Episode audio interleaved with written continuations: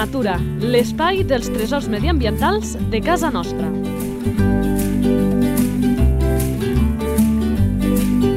Un espai conduït per Francesc Balanyà.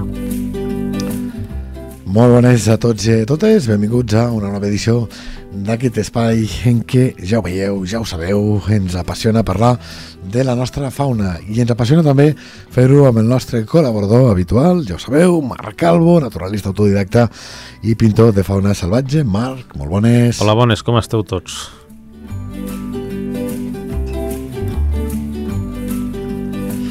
Doncs estem amb ganes de posar-nos-hi, amb ganes ja de descobrir quin és aquest animal que és protagonista en aquesta edició del Lleida Natura. La fitxa tècnica. Nom comú. Picot negre.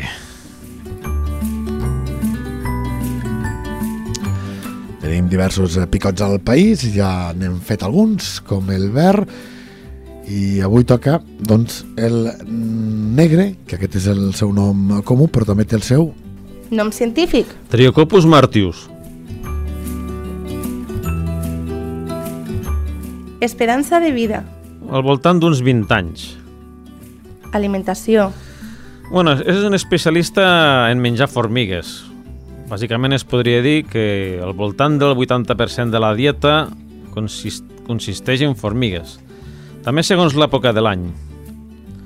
També complementa amb altres insectes, sobretot amb insectes xilòfags, és a dir, insectes que mengen fusta, tant les larves com els adults. I, de fet, la seva morfologia més tard o més d'hora en parlarem com els altres picots que està especialment preparada per aquesta ingesta d'aquest tipus de- d'insectes, no? Sí, i bueno, cerca insectes sobretot en soques, en soques podrides, on arriba a fer unes canaleres molt característiques de d'aquests ocells, no? que són uns surcos que són molt, molt distintius d'aquest animal quan vas pel bosc. No? Veus els arbres, doncs, taladrats amb, amb, unes, amb, uns, amb unes canaleres amples no? i regirats de dalt a baix. És capaç d'aixecar l'escorça d'un arbre sencer per buscar insectes de dalt a baix. Un rastre, eh, que, que ho deies, però m'agradaria aturar-me, dels fàcils de veure, per dir-ho Sí, així, sí, sí. dels que no pot portar confusió o podria ser un altre picot, o no? No, no, no, És- no és- porta confusió, perquè és la, la, el gruix i la profunditat de, de, de, dels taladros que, que arriba a fer. O sigui, el picot, eh, ho fan altres picots, però el picot negre, pregunto, eh, ho fa això, amb més profunditat? Sí, sí, més profunditat i més amplitud. Sí, sí, a més que, bueno, aquest, quan regira un niu de formigues, és capaç de buidar-lo sencer. Sí, són moltes formigues, eh? Sí, sí, és capaç de buidar un niu sencer d'aquestos de d'aquests de- d'aquests d'aquests nius de formigues de, de pinassa que hi ha als boscos de coníferes, especialment aquests, els, és capaç de buidar-los sencer, de dalt a baix. A part que també aprofita els forats que fan els picots, alguns picots amb algunes espècies d'arbres, sobretot de fulla caduca, per aprofitar la saba. Ell també hi va i, bueno, i també i aprofita pues, aquestes, aquestes canales, aquests forats que fan altres picots per aprofitar la saba i també va absorbir la saba. De... Això és una peculiaritat seva, eh? Sí, sí, sí. I, i bueno, I una, aquesta alimentació també et permet també fer-te una mica la idea del... Hàbitat. sí, en tota mena de boscos temperats i freds. Boscos de coníferes, boscos boreals, boscos subalpins i boscos de fulla caduca. I clar, i si algú s'ha perdut i pensa ara mateix això a casa nostra, quina és la seva... Distribució. És a dir, aquests tipus de boscos on ens trobem a la demarcació de Lleida. també es pot trobar en boscos submediterranis. També, en ocasions també es pot trobar boscos submediterranis. Jo, personalment, al Montsec de Are, ai, Montsec de Rúbies, sobretot anant cap a Quimiols, l'he sentit diverses vegades. Que potser és un migrador parcial, que potser està de pas, és possible, però ho l'he sentit moltes vegades per allí. I... I bé, bé, no és... Ara, mira, ara també l'hem sentit. Sí, sí. El Marc s'ha ficat tieso, que no sabia que, que ell anava a disparar, a parlar d'escoltar-lo, doncs aquest és el nostre protagonista, qui no sé més bonic, aquest eh, picot negre, que el nom li fa justícia, però té això, el caparró, després en parlarem una mica de la identificació de la natura, però té eh, aquesta cresta o aquesta part de dalt del cap doncs vermella, si no Eh, la resta és aquest color negre rotundament molt característic d'aquest picot. Sí, volia dir... Sí, sí, digues. Sobretot se, li agrada estar en boscos que hi ha arbres vells i grans. Encara que també es, poden, es pot adaptar bé amb aquestes plantacions que hi ha de, de pins o d'una sola espècie d'arbre i, bueno, sense cap problema. Per això, el que preguntava abans, a la demarcació de Lleida, entenc, perquè ho desconec, que el devem trobar més a les zones del Pirineu que no pas de la plana, no? No, i, sí, a la zona del, del Pirineu i del Prepirineu. I del Pirineu. Mm.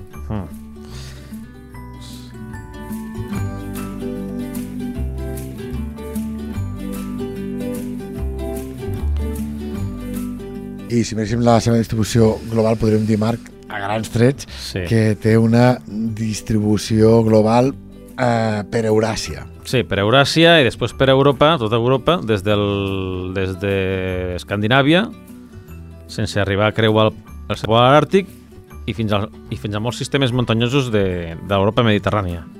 També per la de Turquia, el Caucas, i després també fins al Japó i, i amb algunes zones de Xina, on, algunes zones muntanyoses de clima temperat de Xina.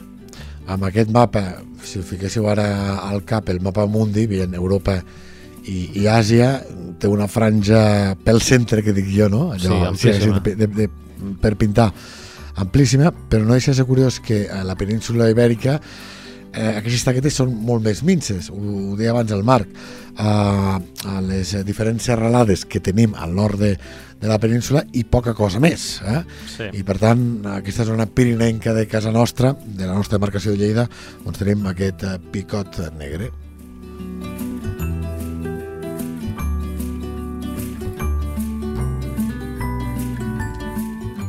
Activitat? Ocell diurn, manté l'activitat durant tot el dia i, bueno, les femelles, per exemple, són les que se'n van a dormir una mica més tard que els mascles.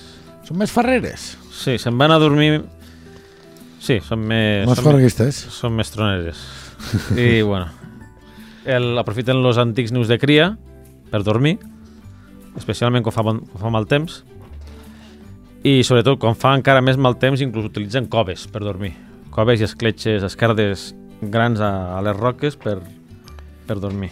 Com a bon picot, entenc, eh, suposo que en parlarem potser més endavant a la reproducció, però m'avanço, que aquesta fortalesa de picar la fusta la té, com molt bé deies, amb el tema de l'alimentació, però també amb el tema de fer-se el niu als uh, troncs, no? Sí. Nosaltres parlem d'animals que el que fan és aprofitar els troncs dels altres, no, el picot és el de, el dels que, mai millor dit, pique fusta, eh, pique pedra, per fer-se el niu. Sí, és el que és el proveïdor, és un dels principals proveïdors de refugis als animals salvatges. Sobretot li disputen moltes espècies. És un tema que, que és un dels dels, dels, dels quiebres que té, no? En el seu rol en el, en el medi natural, no? Que és el que fa cada vegada que fa nius per, per criar, a part que en fa només, no solament en fa un, en fa diversos, doncs li disputen altres espècies i encara que sigui més petit doncs no fica molta energia en defensar-se en defensar el, el, niu, sobretot quan no, si no està criant especialment. Per això te'n vas al bosc i eh, moment sí, moment també, ja no dic només pel Sí. picot eh, negre, escoltes el trrrt, trrrt, Sí, que és molt ràpid. diferents èpoques de l'any. Sí, No Prrrr, sí, això típic. Un taladro. Sí, a més, és és un so molt peculiar, ara no el tinc aquí, però que també és dels que és fàcil de- d'escoltar de, i, i a la gent que us agrada la natura, que porteu canalla, Sí. el pájaro loco de la Universal Pictures, eh, de Sí. Doncs eh, és un animal que sempre els hi fa gràcia, que dona molt per explicar, que veus també amb molts arbres morts doncs, aquells forats de, de picots i per tant és, és un ocell que és agraït de conèixer per això, perquè als petits o el sents o sents el, això, com piquen la fusta encara que no el vegis i paga la pena de, de conèixer-se'l per això. Ara volia fer un incís. Això del pájaro loco. Ja ens el vas dir. Ja us ho vaig dir? Que està basat en un que ja no existeix Sí. de, eh, que este estava als Estats Units Sí. que és amb el que es va inspirar És el bec de marfil, sí. exacte, que el vaig buscar perquè jo no ho coneixia Sí, sí. Però això vam parlar amb un altre podcast, és com t'escolto, Marc, i com aprenc coses. Un dels Perquè més jo no grans, sabia, eh? un dels més grans del món. Ara n'hi ha un de mexicà, que també és escàs, que és encara més gran i que és de la mateixa família. Sí, sí. I, bueno, vivia en boscos temperats d'arbres... Boscos madusos, necessitàvem arbres molt vells i grans. Quina paret em fa que parlem d'animals que ja no hi són. Sí. Ara està passant-li amb un, el mateix amb un altre que hi ha a Corea, que vivia per molts puestos. Bueno, és una forma geogràfica, no és una espècie. I és molt semblant al picot negre, el que passa que té el, té el pit blanc, que diuen que és un que no se sap si encara existeix, que està a Corea i que no se sap si s'ha si s'ha extingit o no. En fi, En fi. Sí, sí. Una dels claus, però no només, no només, que ningú s'equivoqui, perquè un animal no s'extingeixi, és que li vagi bé la... Reproducció. Parlem, per Sí. tant, de com és la d'aquest picot negre, que, ja ho hem dit abans, una de les qüestions és que, com a bon picot, doncs, eh, fabrica els seus propis nius, fent aquells forats a la fusta, generant aquelles rodonetes, que, insisteixo, és molt fàcil de veure, no només amb arbres morts, sinó que Sí. a vegades la gent busca arbres morts, arbre viu amb alguna part ramificada de l'arbre amb el tronc mort, allà també se'n veuen inclús més de nus de picot, eh? i per tant són fàcils de detectar. Sí. Són aptes de la reproducció al cap d'un any de vida. Són monògams, sobretot el, lògicament el període reproductiu, no? I bé, solen repetir de parella cada vegada que entren en període de reproducció. El mascle i femella viuen en territoris diferents, apartats, sense relacionar-se pràcticament, i solament es, solament es retroben en el període reproductiu. És una bona tàctica aquesta. Sí. L'hauríem de copiar els humans. Cada, bueno, ja, ja, ja, ja, hi ha situacions així, ja, ja n'hi ha. Cada vegada més. Jo tenia un amic que fins i tot van arribar a un punt, van estar una temporada que només se veien un cop al mes. Sí, sí, pel període reproductiu. No, una mica... Una mica... Jo conec alguns que fins i tot viuen i tenen la casa un davant de l'altre, amb un carrer estret peatonal, de vianants en català, i, i que un va a casa de l'altre i, i la mar de feliços. Eh? Fent el picot negre, dirà a partir d'ara. Sí, Vinga, fent el picot negre. Els territoris són definits a la tardor a través de tamborilejos, de troncs, i amb crits i gemecs, no? La parella es torna a retrobar cap a, cap a finals de, de l'hivern, però més aviat cap a principis de la primavera. A base de gemecs, crits i tamborilejos. Què són tamborilejos? Sí, és aquell característic so que sents quan vas al bosc, com si te l'adrecin a la fusta. Ah, el que dèiem abans, el trrt, Sí, sí. trrt, sí. que són això, són intervals molt curts, no sé si són quantes picades usem en un instant, però. Sí, sembla que sigui una màquina... Sí, sí. Sembla que hi una màquina d'una- serradora o... Eh, Bueno, el fan a diferents ritmes i és per atraure a la femella, però també per marcar el territori. I, bueno, tenen els diversos nius que han fet, tant els antics com els, com els nous per criar. Després, tota la net, després fan la, tota la neteja del forat de nidificació i la femella li demana per demana al mascle per fer la còpula. Home, però li ha de demanar, pues sí, és la parella de cada any, però que, no, Sí. que, que encara hem d'estar així. Sí, sí, encara estem així. S'ha s'ha de fer de rogar, també. Sí, sí, clar, després de tant temps de veure's, no? S'han de ficar al dia, no? Poder és que no va estar prou fi l'última vegada.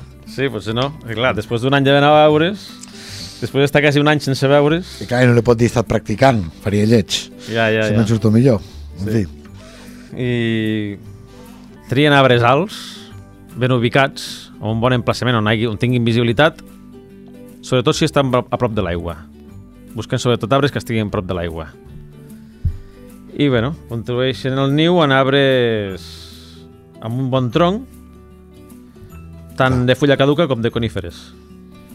I, bueno, escolleixen Clar, arbres... clar, això és, perdó, això és Sí. important el que dius. Que a vegades quan busquem aquests nius de picot no serà un arbre molt primet, perquè No. clar, dintre hi ha d'haver les cries, hi ha d'haver eh, el propi picot i s'ha de mantindre l'estructura de l'escorça, que és el que fa de, de protecció. Per tant, sí, Sí. sí. busqueu una mica cert volum. Amb Busquen aquests- ni arbres massa forts ni massa febles.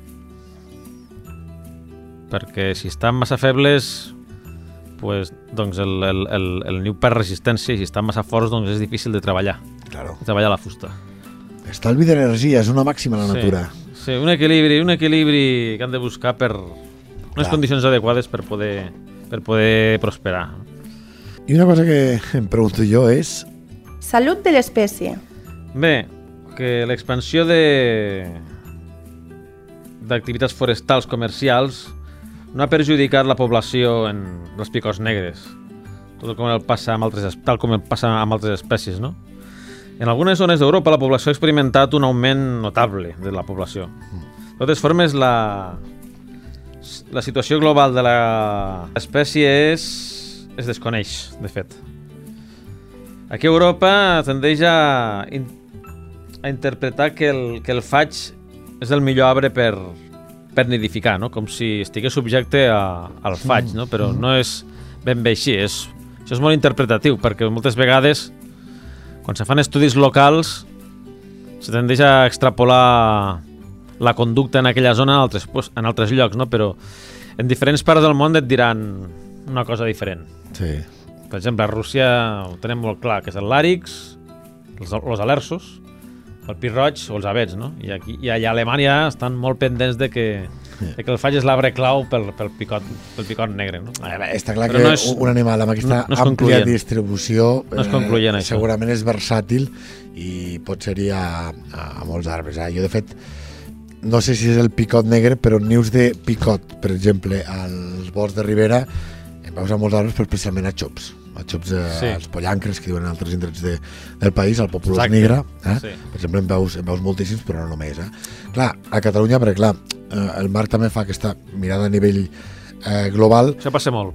eh, pel que parlem de salut de l'espècie, la catalogació oficial és risc mínim de moment que Sí. no deixa de ser curiós perquè a la taca de distribució la tenim a pocs llocs però amb aquests eh, pocs llocs doncs que a vegades això, com veiem una taca petita de distribució a casa nostra, automàticament, quan després mirem la salut de l'espècie, ens emportem la mala sorpresa o la sorpresa de que eh, aquella població doncs, té un risc o no està en el seu millor moment, no? No és el cas del picot negre, No, no que insistim que està a risc mínim a Catalunya i també doncs, a gran part de- d'Euroàsia. Exacte.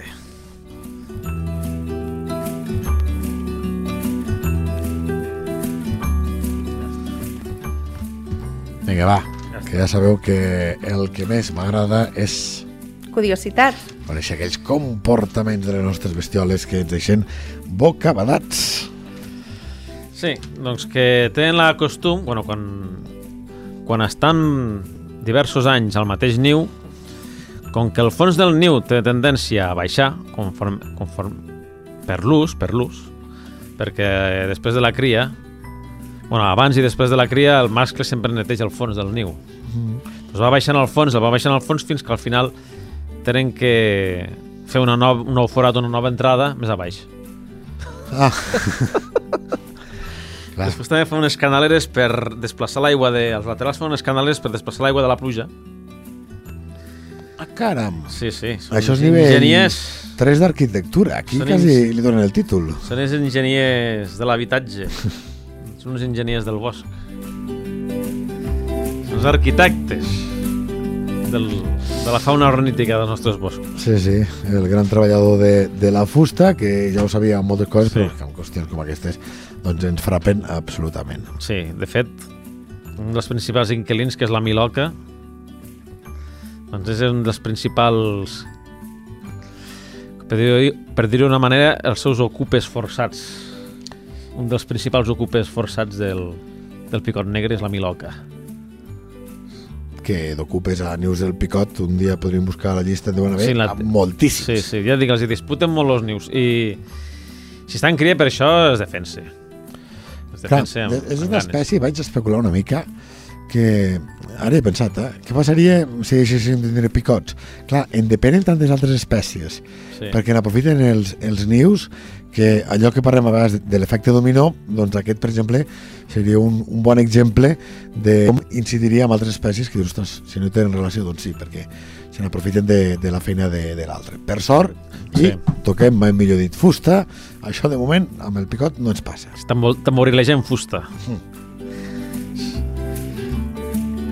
M'agrada aquesta marca. Doncs vinga, va, anem amb un altre aspecte. N'hem parlat, és aquest, identificació a la natura. Dèiem que és això, que té un negre llustrós, aquest ocell, que només li trenca aquesta part superior del cap amb aquell també punt o zona característica Sí, el capell d'un capell vermell intens, forma de picot, Sí, que és més o el- menys eh, cap la, la gent li ve, i què més podem dir? És el picot més gros de tots. Més, més gros, de fet, d'Europa. d'Euràsia. Sí, correcte. Bueno, conjuntament amb aquell altre de Corea que no sap com està. I bé, és un cos allargat, esbelt, la cua, les potes són fortes, el bec és de color que blanquinós Sí. i la femella la diferència és que té el capell més, més petit. I també recordem això de que els picots, una de les eh, característiques que, que tenen, jo sempre els explico així a la canalla, que no tenen unes cues formoses, Sí, Eh, forma de quilla. Té la, forma, la cua en forma de quilla per, eh, per, a, per tenir més suport quan està en posició vertical amb, el, amb un arbre, amb el tronc. i estic mirant i en aquestes qüestions també els adults us puc explicar a la, a la canalla si busqueu qualsevol fotografia de, de picot parat amb un arbre però això com la punta de la cuela és com si la volgués clavar al tronc per Sí. quedar-se més uh, afermat al, al tronc però també té una altra peculiaritat que, que no els hi passa gaire Els, els dits exacte oposats, els dos oposats endavant i a darrere.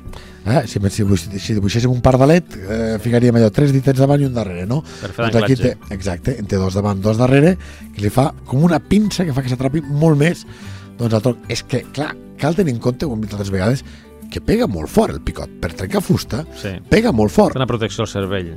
Exacte, explica, explica. Té una protecció a la part frontal del crani per protegir el cervell de la força dels dels taladros que, bueno, dels, dels tamborilos que fa Per protegir-se a si mateix. a si mateix, sí. Imagineu-vos vosaltres pegant-vos de cap contra, contra, sí un contra una paret. Exacte. El que diu.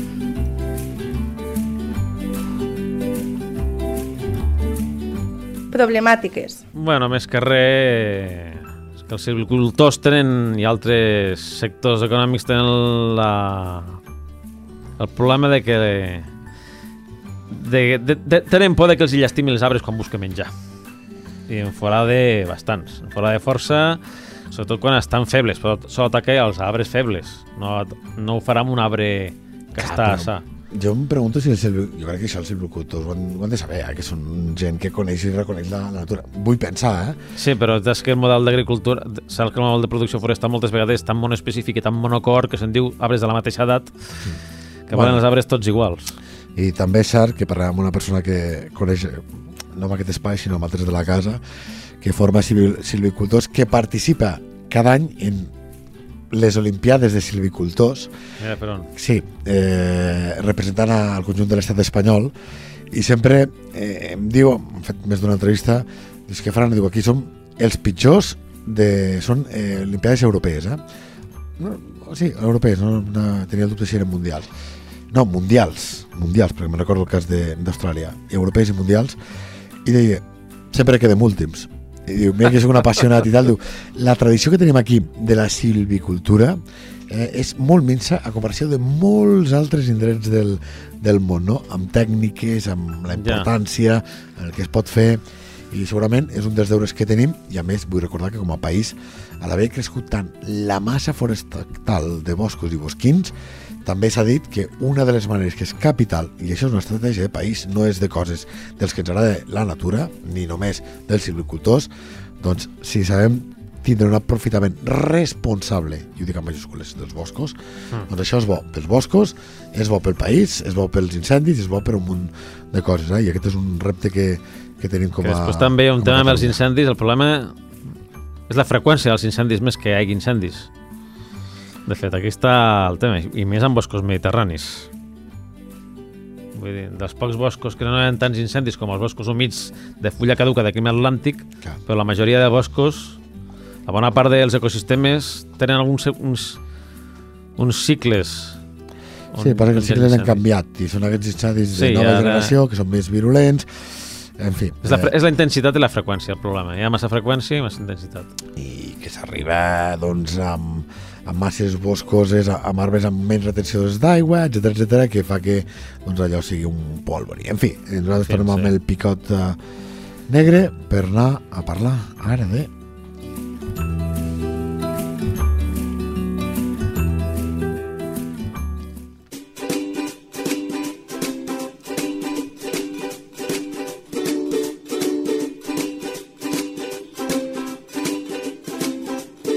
¿Sabías que...?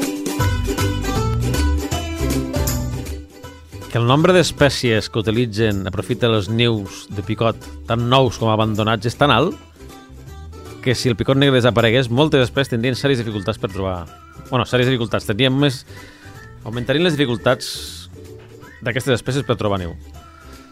És, sol estan les espècies que, que, aprofiten a, que aprofiten els seus nius que fins i tot hi ha ànecs. Hi ha alguns ànecs que aprofiten en criar els nius de picot. Què m'estàs contant? Sí, sí, el morell d'ulls grocs, per exemple. I altres, l'àrec carolí, per exemple, als Estats Units, aprofita els nius d'altres picots, per exemple, també per, per criar. Hi ha diverses espècies d'ànecs que fan això. I els pollets, bueno, Però l'envergadura és molt diferent, no? bueno depèn de l'espècie d'ànec, és clar, però els, els picots grans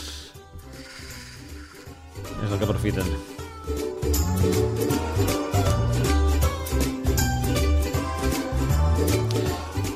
I sabies també que aquest picot vermell és el símbol... El picot vermell. Ai, picot vermell. és que ah, mira, estava pensant en el, el seu cap, eh? Picot negre amb aquest eh? capell vermell, ara sí, Sí. eh, és el símbol d'un parc natural del nostre país. Cadí, Molt bé. Cadí, Cadí Moixeró, eh? Cadí Moixeró. També diu molt de la iconografia d'aquest animal. Exacte.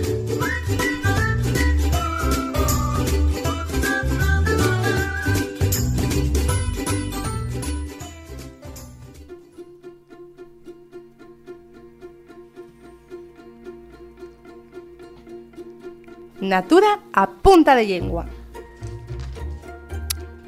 Clar, mm, picot de picar ja és un nom, ho hem dit algunes vegades, Sí. que té eh, la seva lògica. Que es digui picot negre, sent tot negre, té la seva lògica. De fet, el nom complet seria picot negre euroasiàtic, que també hem explicat que té la seva lògica. Per tant, al seu nom no li trobem sorpreses. Però, saps què? Com es diu a altres llocs? Saps algun altre nom? Sorprendrà. Aviam. Formiguer, Formiguer. mm, aquesta no la sabies, eh? No. O cap roig. Cap roig. Coi. També podem dir barretinaire, no? Si vols cap roig. Podria ser, eh? doncs, eh, Marc, eh, com sempre, tot un luxe compartir aquestes estonetes amb tu, aquests eh, moments per conèixer aquests tresors, com sempre diem, medioambientals que tenim a casa nostra. Gràcies a, vos, Fins la propera. gràcies a vosaltres i aviat ens veurem en noves espècies d'animals. Fins aviat.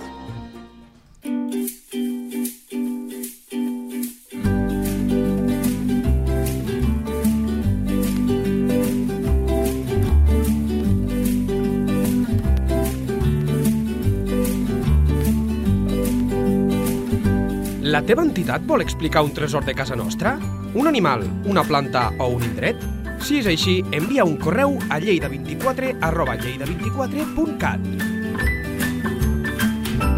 Lleida Natura, l'espai dels tresors mediambientals de casa nostra. Un espai conduït per Francesc Balanyà.